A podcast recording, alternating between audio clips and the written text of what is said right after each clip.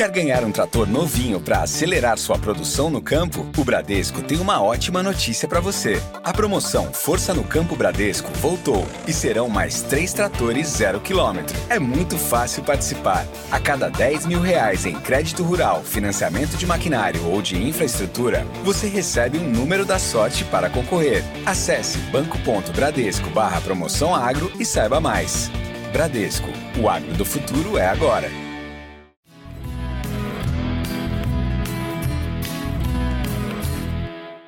Olá para todos, sejam muito bem-vindos ao podcast Agrotalk. Eu sou Ângela Ruiz, jornalista, podcaster e produtora de conteúdo agro. Você sabia que o Código Florestal é a lei que institui as regras gerais sobre onde e de que forma a vegetação nativa do território brasileiro pode ser explorada? Ela determina as áreas que devem ser preservadas e quais regiões são autorizadas a receber os diferentes tipos de produção rural. O primeiro código data de 1934 e desde então sofreu modificações importantes, como em 1965, que o tornaram mais exigente. Sua última modificação foi aprovada em maio de 2012 e objeto de intensa batalha no Congresso, que reduziu aí a proteção ambiental das versões anteriores. Por isso, o tema de hoje desse podcast são os desafios e as perspectivas que envolvem o Código Florestal. O nosso convidado desta semana é Pedro Putini, advogado e professor de Direito Agrário, Ambiental e Imobiliário, doutorando em Planejamento Territorial e Desenvolvimento Socioambiental pela Universidade do Estado de Santa Catarina, mestre em Desenvolvimento Local, graduado em Direito pela Universidade Católica Dom Bosco, comentarista de Direito Agrário para o Canal Rural desde 2017 é articulista da Scott Consultoria desde 2018, organizador e coautor de livros de direito aplicado ao agronegócio. Foi presidente também da Comissão de Assuntos Agrários e Agronegócio da OAB de Mato Grosso do Sul e membro da Comissão do Meio Ambiente da OAB, da OAB de Mato Grosso do Sul entre 2013 e 2015. Pedro, seja bem-vindo aqui ao podcast Agrotal, que é uma alegria receber você. Da mesma forma, uma alegria, saudações pantaneiras, né, para você e para todos que nos ouvem. Uma satisfação muito grande, Ângela. Pedro, vamos lá, porque a gente também tem bastante produtor rural aqui de Mato Grosso do Sul que está acompanhando a gente aqui semanalmente no podcast Agrotalk. E aí, para a gente esquentar esse nosso bate-papo, eu queria que você explicasse um pouco para a gente o que, que marca esse Código Florestal, agora completando aí, desde a sua última modificação, 10 anos. Por que, que essa lei é tão importante hoje? Olha, Angela, eu diria que o que marca esse Código Florestal foi a atualização de dados no nosso território, né? Porque nunca foi tão, é, ao mesmo tempo, fácil do ponto de vista dos dados, mas difícil de vender, né? Nunca foi tão fácil e difícil mostrar o quanto o Brasil é sustentável, porque graças ao, ao novo Código Florestal, que por sua vez trouxe algumas ferramentas, como o CAR, a gente tem agora números como aquele conhecido número dos 66% de vegetação nativa que nós temos no Brasil. Ah, temos um grande levantamento das, das áreas de reserva, de APP, áreas de uso restrito. Então, a, a grande importância dessa lei, de estar tratando dessa lei, que é o Código Florestal, é saber das ferramentas que ela traz, né? que é o, o cadastro rural, que engloba essas áreas de proteção ambiental, o PRA, responsável por recuperar essas áreas e monitorar a recuperação, né? Então, essa é a grande importância do código, que certamente nesses 10 anos mostrou resultados bastante satisfatórios para a gente. Pedro, e nesse atual momento né, do Código Florestal, nesse contexto da regularização ambiental, onde que a gente está agora? O que, que o produtor rural precisa saber? Bom, onde que a gente está agora? Nós tivemos aí uma, uma grande temporada de cadastramento de áreas no, no cadastro ambiental rural, né? Ao mesmo tempo em que houve um, uma grande quantidade de ações judiciais de partidos políticos ambientalistas, de uh, Ministério Público e tudo mais contra o código, Uh, e superado esse momento, que é, certamente a gente vai comentar um pouquinho mais em detalhes né, sobre isso, uh, estamos agora em, uma, em um importante momento de validar as informações declaradas e, sobretudo, começar a rentabilizar as áreas de é, conservadas, né, que nós temos o que, o que a gente chama de ativos ambientais. Então, agora que já sabemos, né, como que o, uh, como que se encontra o planejamento territorial do nosso país, o quanto os produtores estão preservando, é momento de rentabilizar, né, de fazer se é, devolver, né, ao produtor rural o que ele preserva como um dever público, né, de preservar o meio ambiente. Então é nesse momento que a gente está. Além do mais, o mercado, como você vai poder comentar muito melhor até, né, o mercado ele já ele exige muito do produtor rural, principalmente em sustentabilidade, né? Uh, e a sustentabilidade passa principalmente por questões de legislação ambiental. Então esse é o esse é o momento de tratar de, de legislação dentro da gestão do, da propriedade rural. Sim, e olha, é, desde 2012 para cá, nós tivemos aí vários desafios com relação ao Código Florestal. Quais são os principais desafios que você pode pontuar para a gente aqui, desde esse período aí dos últimos 10 anos?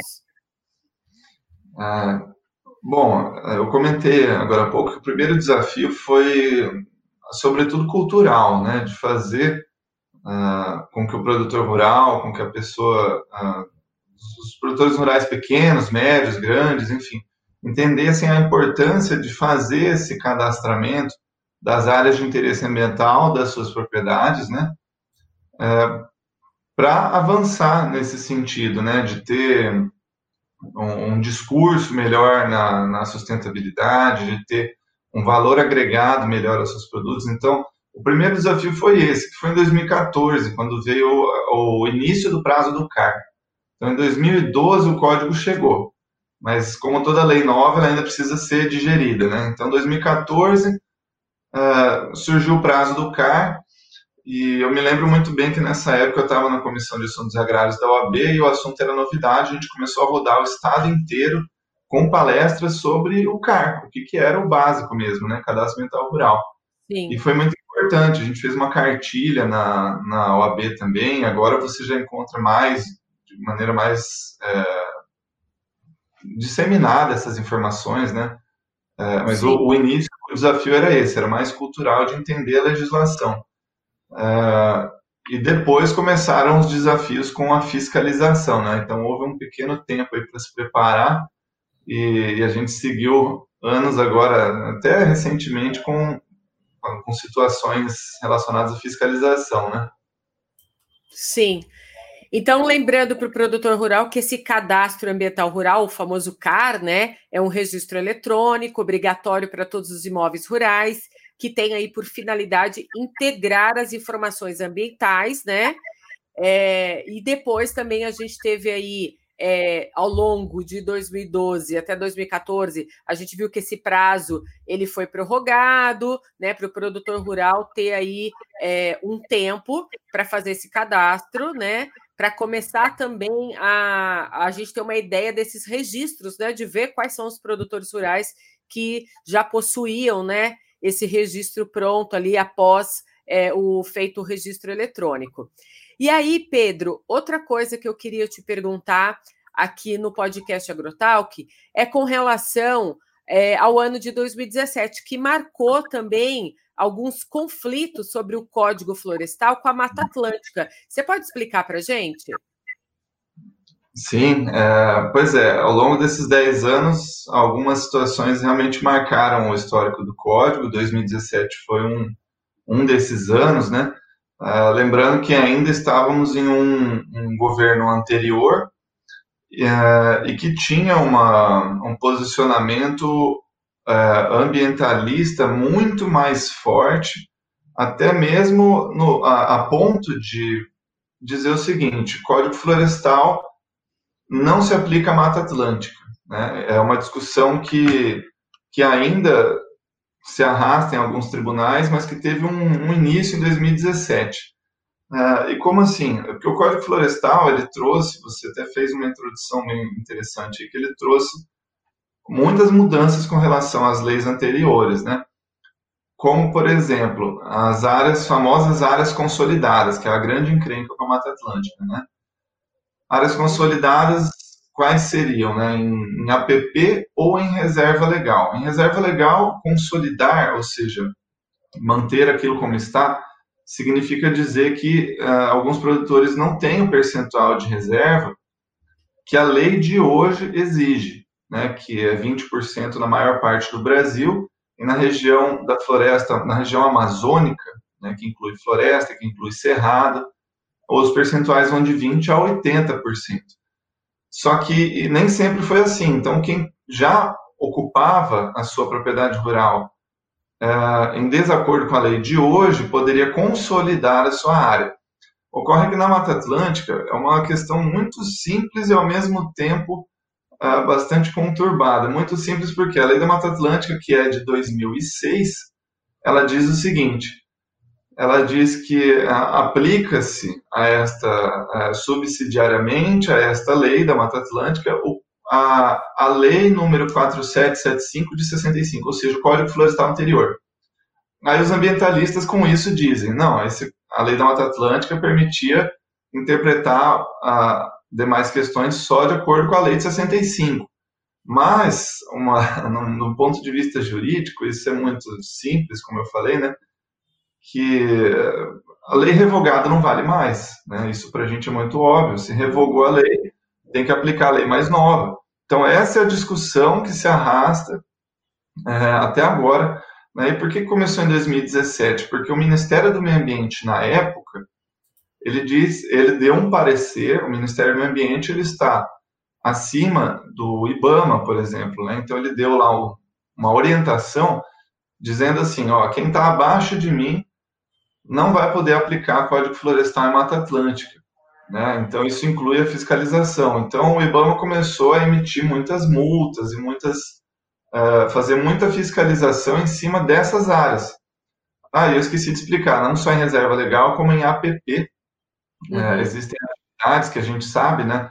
como, por exemplo, o pessoal que cultiva frutas em, em áreas de, de é, declividade, né? Uh, como no sul, o pessoal que cultiva maçã, uva, na região mineira, cultiva café, que mais? Os pesqueiros no meu estado, do Mato Grosso do Sul, muitas atividades que já estão consolidadas antes de uma determinada data, que é 22 de julho de 2008, e que não produzem impacto ambiental e que podem ficar ali.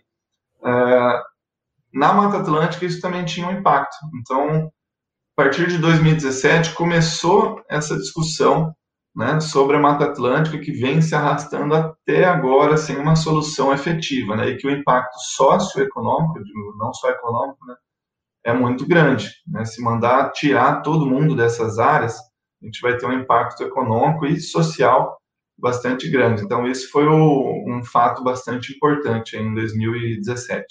Pedro, e a gente precisa lembrar para todos que o não cumprimento desse novo Código Florestal ele ameaça né, a proteção, a restauração de grandes áreas de vegetação nativa. Aí a gente já coloca aí a biodiversidade, os serviços ecossistêmicos e a própria regulação do clima, né? Abastecimento da água, a polinização e o controle de pragas agrícolas, por exemplo. E aí, é, trazendo essa questão Lá em 2018, né, houveram várias interpretações sobre o Código Florestal em outros biomas. Você pode contar para a gente quais foram, né, o que, que aconteceu ali no Cerrado? Quais são essas interpretações equivocadas que aconteceram lá em 2018?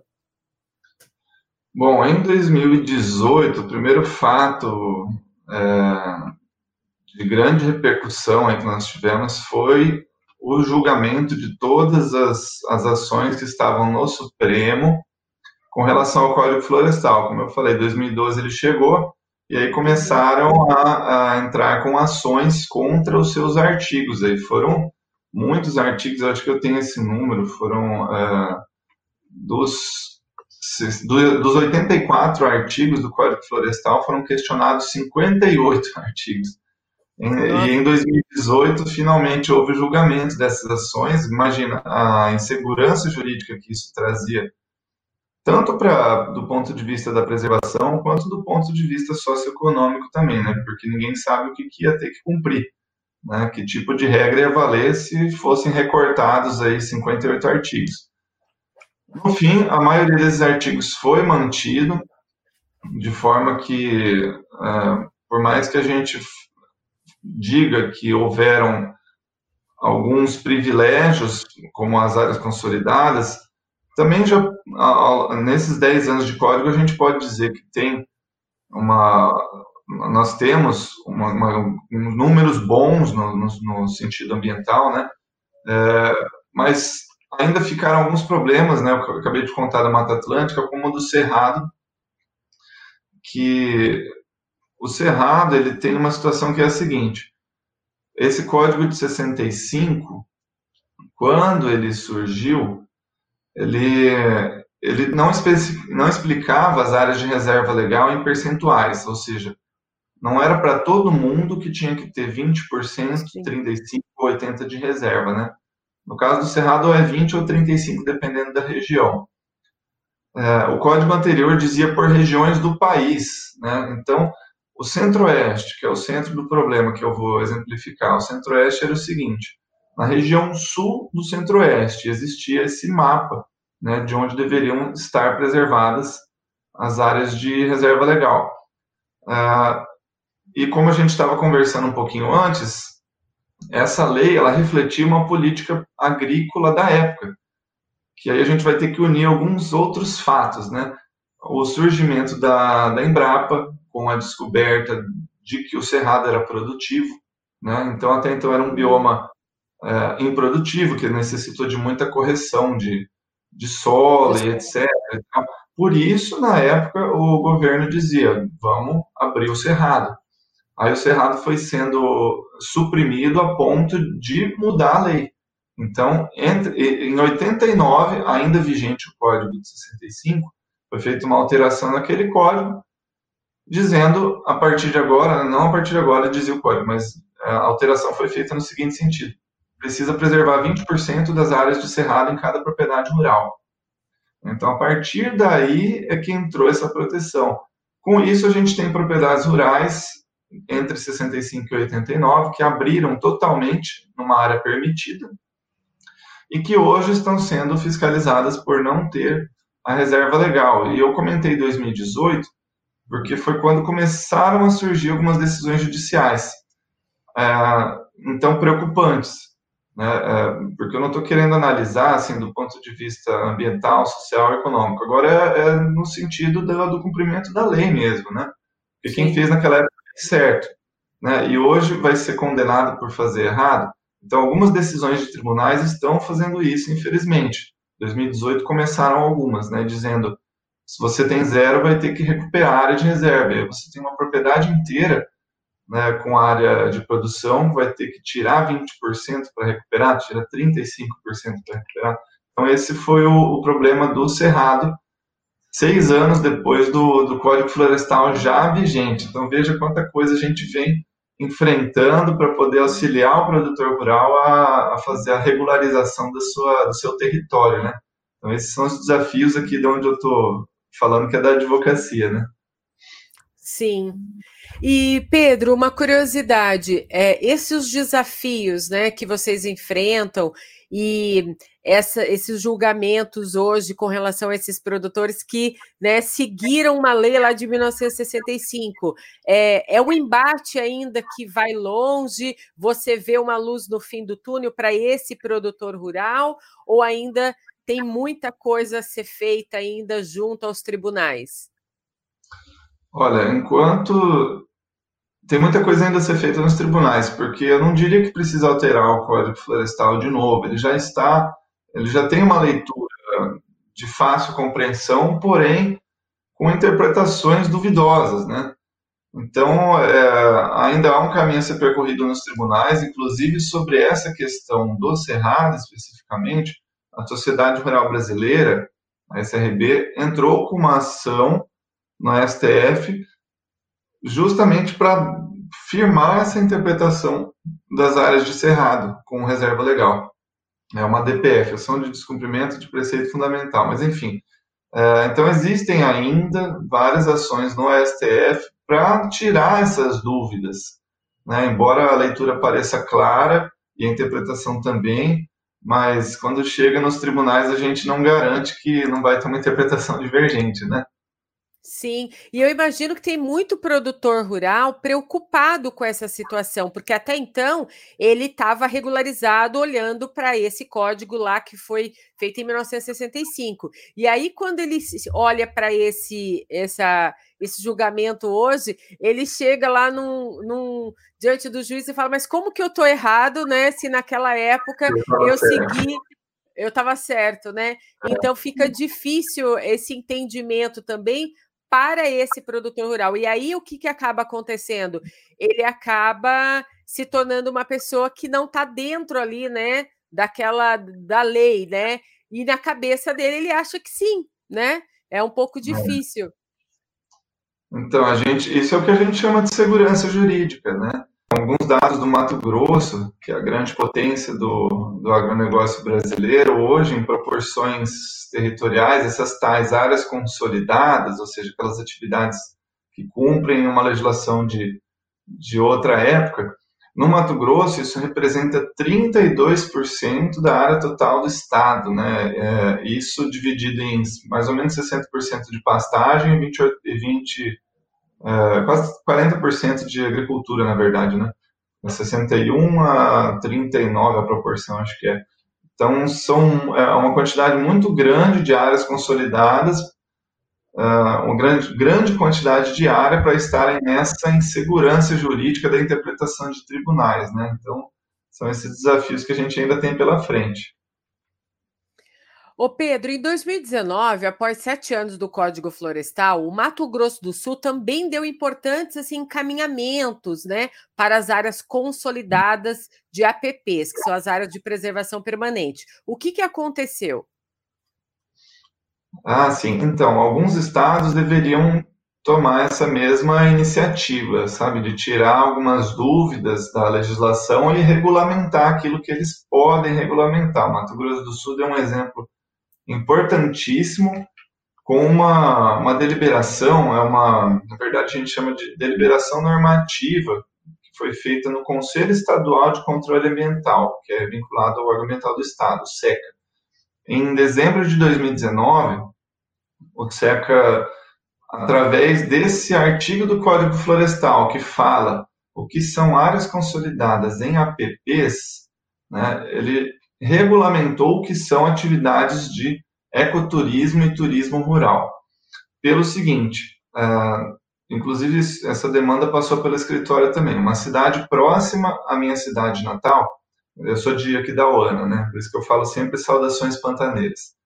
É, é numa cidade próxima de Aquidauana, que se chama Dois Irmãos do Buriti, ela tem alguns outros distritos em volta, é, Camisão, Piraputanga, que é onde o pessoal compra muito pesqueiro, ou desenvolve, ou tem muitos ranchos de lazer e tudo mais. É, enfim, aquele ranchinho que vai lá para pescar.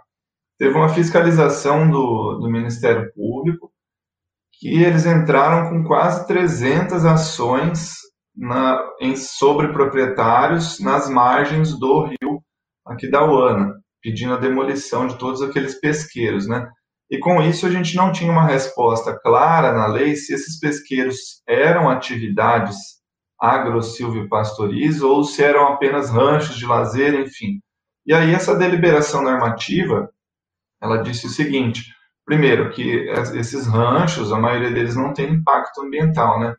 Uh, e segundo, que como são uh, atividades culturalmente importantes para a região, né, que trazem uma circulação de, de economia, de, uh, enfim, tem um, um importante, uma importante contribuição nos indicadores daquela região, essas atividades deveriam permanecer como o código uh, autoriza. Então, ficaram caracterizados como atividades de ecoturismo ou turismo rural, os ranchos pesqueiros e aquelas, aqueles decks que o pessoal faz para ter acesso à, à beira do rio, né? E com isso evitou a demolição de muitos pesqueiros naquela região.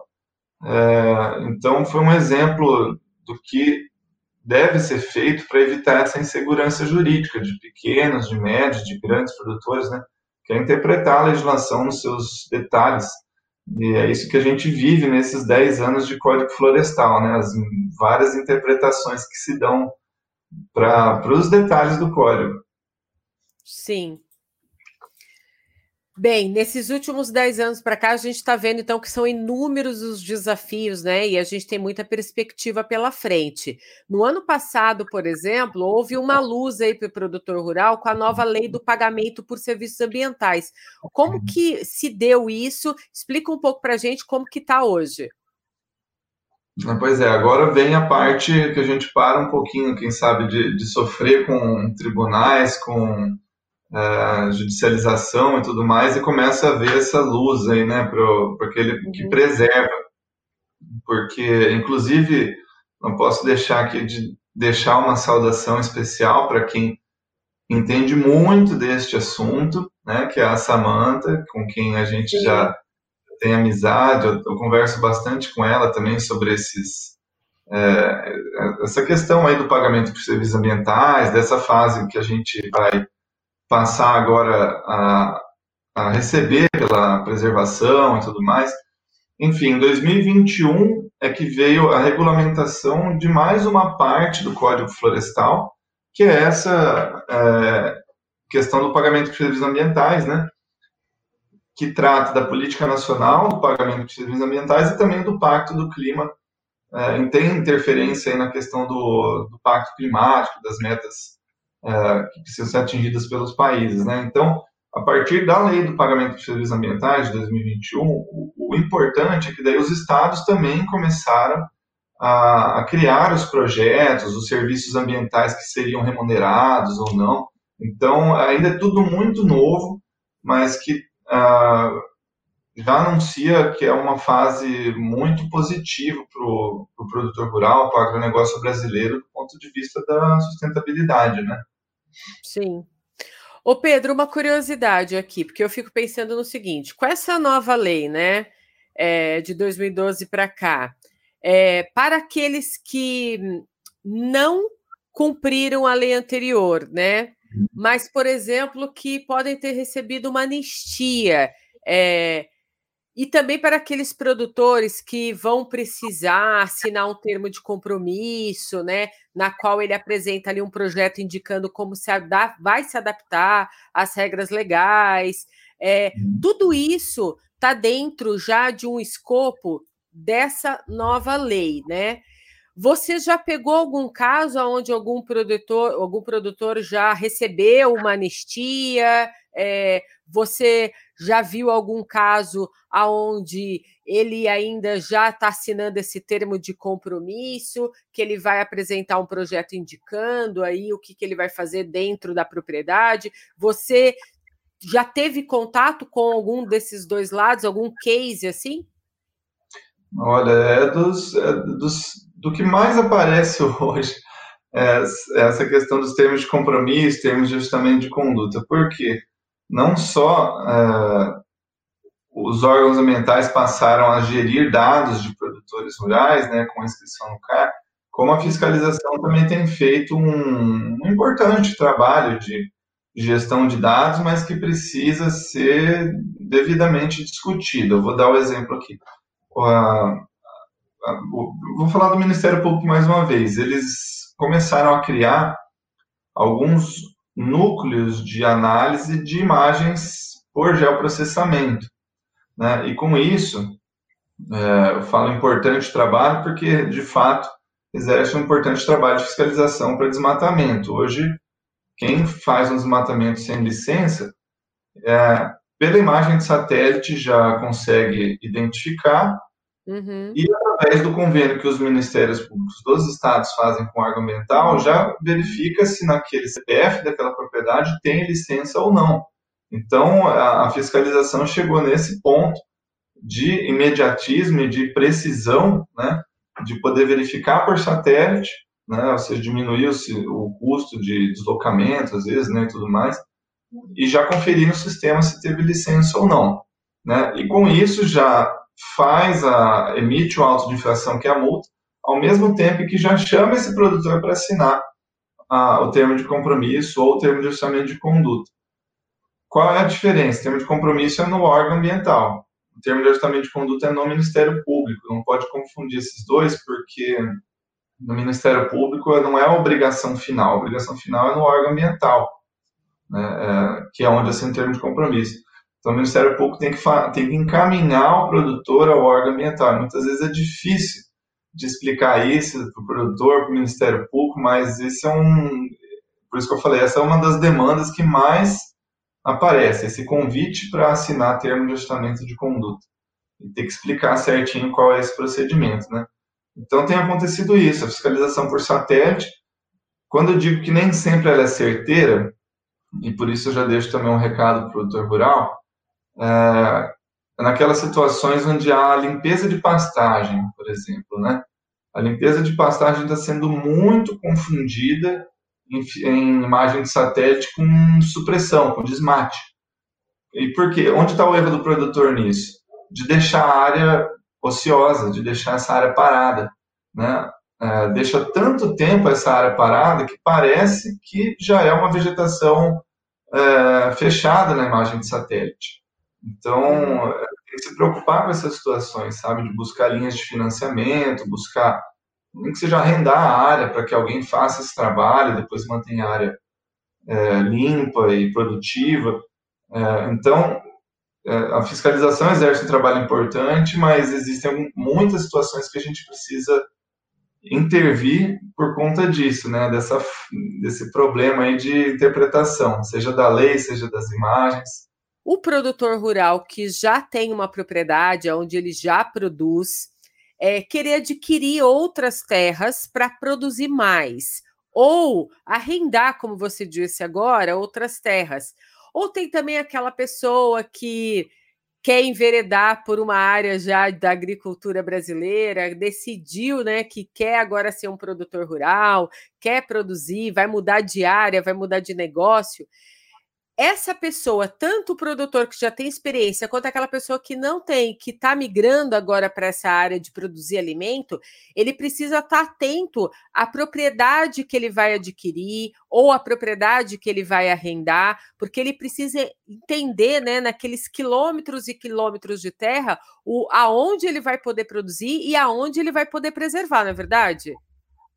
Com certeza. Olha, você tocou num ponto interessante é, e que isso é, é uma mudança na forma de ver a legislação com relação à propriedade rural, porque é, éramos procurados somente depois de uma fiscalização. Porém, é, até nas aulas eu digo isso, quem vai tanto continuar a sua atividade produtiva ou começar a ser produtor rural precisa conhecer ferramentas que as leis é, obrigam a você a cumprir, não tem como correr disso. Eu chamo de cadastros obrigatórios da propriedade rural. Então, não vou falar de leis, eu vou falar das ferramentas que as leis trazem, que são os cadastros obrigatórios. São quase 15 cadastros, né? Que um produtor rural, um arrendatário tem que cumprir, tem que ter, senão em algum momento isso vai atrapalhar a atividade dele. É, aqui a gente falou bastante do CAR, né? Que é o responsável pelas áreas de interesse ambiental. Mas você tem também ah, uma eterna confusão de limites das áreas, né? Ou uma está sobrepondo a outra, ou está faltando área, está sobrando área, ou não sabe onde que vai a cerca. Isso tem um cadastro, que é o, o georreferenciamento, que está dentro de um outro cadastro, que é o Certificado de Cadastro Móvel Rural, CCIR, no INCRA, que por sua vez está ligado à Receita Federal através do CENIR, que vai usar essas medidas, que vai usar essas informações para tributar. Então, olha quantos cadastros interligados, cada vez mais informatizados, e que impactam na atividade do produtor. Por isso que eu digo, não é uma questão de saber conhecer legislação, mas é conhecer um mínimo, que é quais são as ferramentas que essas todas essas leis trazem e que vão é, dar problema em algum momento. É, a gente está falando aqui só de, de questões ambientais, mas há pouco tempo atrás a demanda do escritório era o ITR. O produtor historicamente declarou ele mais baixo, é, o valor de terra nua, né, e que agora as prefeituras têm formas mais modernas de verificar o valor da terra nua e estão superfaturando as, as avaliações. Então, é, interessante a tua pergunta e a resposta que eu deixo é essa mesmo: conhecer os cadastros obrigatórios das, da, da, propriedade rural. Né? Quando eu dou aula, tem até um quadro esquematizado com os órgãos públicos, quais são os cadastros, é bem interessante. Sim. Importante ter aí nesse auxílio de vocês, né, advogados e de professores também, para estar tá ciente, né, quando e como começar, né, e da forma correta para não ser pego desprevenido mais adiante. Bem, Pedro, a gente está caminhando aqui para o final desse podcast e eu não posso deixar de perguntar para você, porque agora com esses 10 anos aí do Código Florestal, já com essa nova lei datada de 2012 para cá, Quais são uhum. os desafios que ainda nós vamos ver o produtor rural enfrentando dentro aí dessa cadeia do agronegócio? Bom, o grande desafio que a gente tem agora, na verdade, são vários, né? Nós temos vários desafios agora nesse. Eu sempre adiantei que o problema não era cumprir o Código Florestal, não era fazer o CAR. Eu sempre é, profetizei que o problema seria o, o pós-CAR, né? É, porque são sistemas autodeclaratórios, ou seja, o, o desafio agora é provar que aquilo que você declarou é o que você tem mesmo. Então, nós já temos hoje, por exemplo, é, mais de 5 milhões de hectares de áreas rurais que estão sobrepostas a unidades de conservação, por exemplo, né, é, que daí vai precisar dessa discussão entre se a área já foi desapropriada, já foi indenizada ou não. Né? Nós temos aí 12,3 milhões de hectares sobrepostos a terras indígenas, naquela discussão entre demarcação, se já demarcou, já não, é, não concluiu, não concluiu o processo de demarcação de terras indígenas, né? É, tem 80, no, no Mato Grosso, tem 85% de sobreposição de propriedades é, entre si, entre particulares. Né? Isso não reflete a quantidade de conflitos que tem no local, porque não tem tanto conflito fundiário, mas tem sobreposição de área. Então, esses são os desafios né, que a gente vai ter agora no pós-CAR, é, desses mais de 7 milhões de CARs que foram declarados, não chegou a 10% ainda, eu acho, de CARs validados, que foram conferidos, né? E os problemas vão começar na conferência. Isso até me traz uma dificuldade muito grande, porque eu estou no doutorado pesquisando é, a utilização de áreas de reserva, só que quando eu peço esses dados, nenhum foi validado ainda, né? Está tudo só como uhum. declarado. Então, esses são os desafios que vai ter agora no, no pós-CAR. Né? A necessidade de confirmar o que foi declarado, é, a necessidade de avançar na, nos estados, tem muitos estados que ainda não estão nem nessa etapa de é, validação, ainda estão bem mais atrasados. É, uhum. Então, serão... Ainda não assinaram o termo de compromisso também? Isso, é. Os termos de compromisso, nosso, o Estado do Mato Grosso do Sul está sendo pioneiro, viu? Não é porque eu sou de lá, não. Mas é porque o Estado do Mato Grosso do Sul, desde o início, já fez um sistema próprio. Eu vou dar um exemplo do Mato Grosso do Sul. Você faz o CAR, se declara que tem área para recuperar, ele já emite um termo de compromisso automático no sistema, mesmo que uhum te dá um tempo para apresentar o projeto de recuperação da área. Então, tem muitos estados que não, nem fizeram o mínimo, né, que é preparar esses, essas ferramentas, né. Então, esses são os próximos desafios. E, no fim das contas, eu digo o seguinte, que lei boa não é a lei que gera multa. Né? A lei boa é aquela lei que a gente a, auxilia a regularizar, mas não necessariamente penaliza, uh, inviabiliza atividades, ou porque no fim é ruim para todo mundo, é ruim para o meio ambiente, Sim. é ruim para o produtor. Então, a lei boa não é a lei que gera multa, não. É. E também porque as propriedades com inconformidade com a lei, elas vão aderir o programa de regularização ambiental, que é o PRA, né? Isso. Esse é o momento que os estados vão precisar auxiliar. né? Porque o Código Florestal ele já está pronto com as ferramentas. Ele trouxe lá o PRA. Agora cabe aos estados disponibilizar o caminho que o produtor vai ter que tomar para fazer o, a adesão ao PRA, apresentar o projeto, enfim. Então esse é o esse é o próximo o próximo desafio. Por mais que foram 10 anos já, né? Para você ver Sim. o tempo que às vezes demora uma lei para que ela seja cumprida, né? Eu já não chamaria nem de novo código já, né? Já Sim. está na hora de, de, tirar esse título dele. É. E eu fico imaginando sobre as perspectivas né, desse Código Florestal, porque eu fico imaginando o seguinte: o prazo final é até dia 28 de maio de 2032 para o produtor rural estar tá ali em conformidade com esse Código Florestal por todo o Brasil. Você acha que a gente chega até lá? Ah, acho que com o tempo chega, com boa vontade chega, e sobretudo com, uh, com, com, boa vontade política também. Não, não tem jeito. Esse é, esse é, o que a gente precisa, de ter um, uma estrutura política, institucional, que ajude também a, fazer, a cumprir o Código Florestal. Porque confrontar, é, judicializar, nunca vai ser bom para todo mundo. Né? Porque isso só traz mais mais demora, isso só traz mais Sim, prejuízo. Onera, né? Onera o Estado, onera o produtor. É complicado a gente trabalhar com judicialização, que é o que aconteceu no comecinho do Código, em 2012, né? Muitas ações, e ainda assim existem algumas, né? Uh, então, as perspectivas são essas, de que com, com boa vontade política e com a continuidade desse trabalho que a gente faz, sabe, Ângela? Inclusive isso que a gente está fazendo aqui no podcast, né? é o que eu tenho feito também no, no canal Rural desde 2017, falando de direito agrário, né, no canal Rural, é o que a gente pode fazer para ajudar a cumprir a lei, né, é espalhar essa informação, né, é, ajudar, ajudar colaborar nessa comunicação para o produtor rural, né? A gente precisa levar aí o conhecimento para o produtor é, para uhum. ajudá-lo aí a tomar as decisões também. E Nossa. o que, que você recomenda, Pedro, neste momento para o produtor rural que está aqui nos acompanhando, que busca segurança jurídica para suas uhum. atividades? É, o recado é o mesmo que eu dei agora há pouco de buscar os cadastros obrigatórios e mantê-los atualizados, né? Porque, assim, do, do, nós estamos falando hoje do meu ponto de vista, né? Advogado e consultor, né? Não como gestor de órgão ambiental, não como, enfim mas do, do que eu vejo no meu dia a dia, é, é isso, é os cadastros. E não só fazer eles, mas, mas mantê-los atualizados.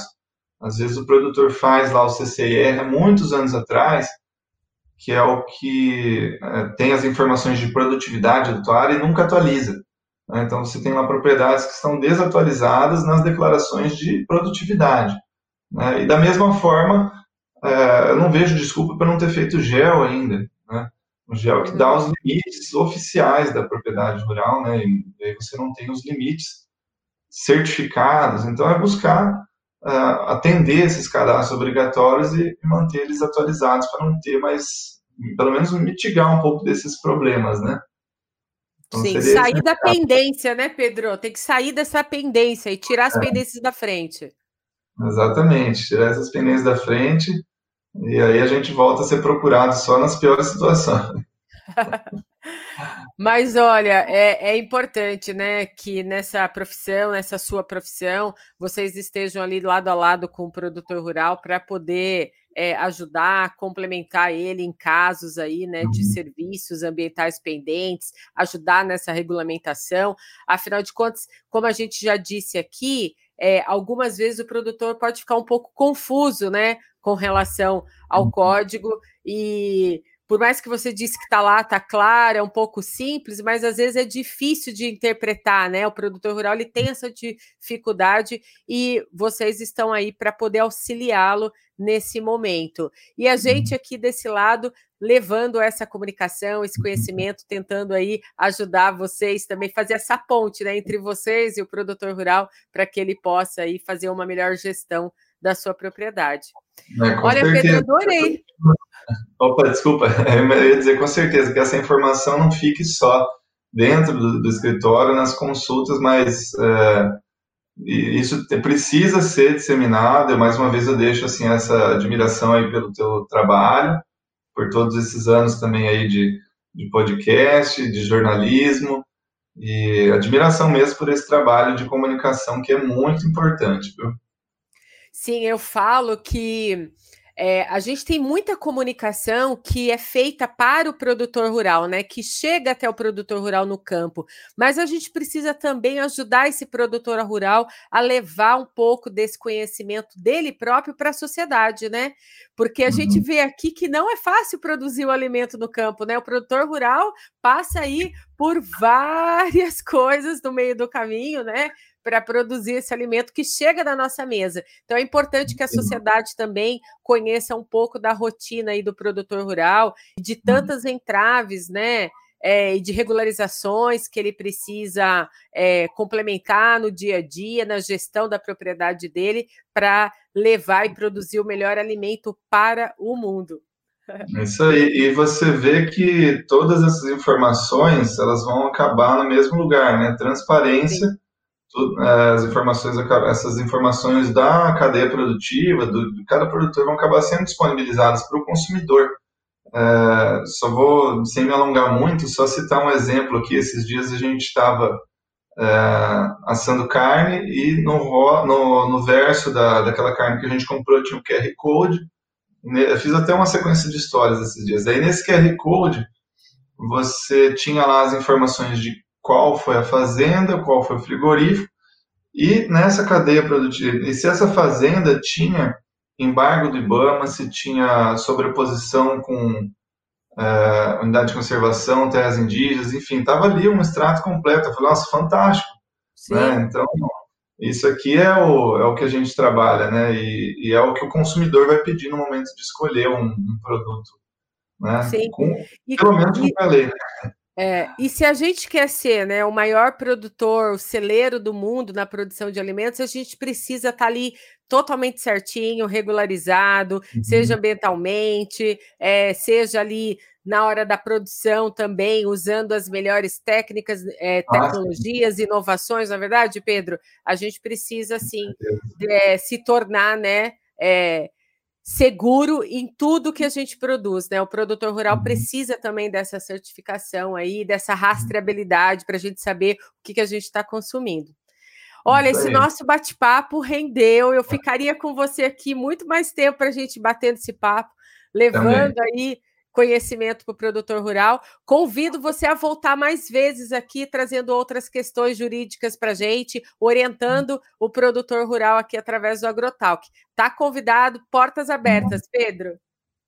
Muito obrigado, eu que agradeço e volto mesmo, com certeza. E até a próxima. Até a próxima.